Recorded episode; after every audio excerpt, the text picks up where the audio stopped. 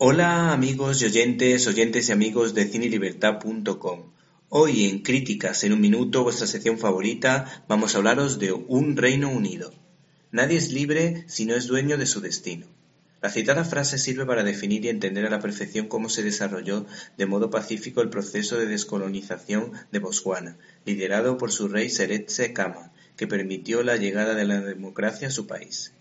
La cineasta Amma Sante, autora de Bell, ofrece una historia de amor interracial entre el mencionado príncipe y la oficinista londinense Ruth Williams. Se trata de una adaptación del libro de Susan Williams titulado Color Bar, que, como habrán imaginado, está basado en hechos reales. La realizadora se ha sentido identificada con el proyecto y nos vendió el producto de un modo original mostrándose buena conocedora de la realidad. Lo considero una historia tan británica como africana. Es tanto parte de la historia del Reino Unido como parte de la historia de Botswana, y era importante para mí ponerme en el lugar de los personajes.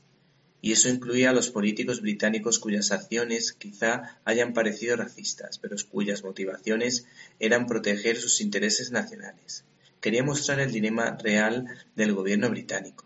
También tomé la decisión deliberada de contar la historia a través de los ojos de los protagonistas. El público negro se identificará eh, con la experiencia de ser el otro. Pero cuando Ruth llega a ese país africano, ella es la foránea y ella es la que es vista con... ¿Te está gustando este episodio? Hazte fan desde el botón apoyar del podcast de Nivos. Elige tu aportación y podrás escuchar este y el resto de sus episodios extra. Además, ayudarás a su productor a seguir creando contenido con la misma pasión y dedicación.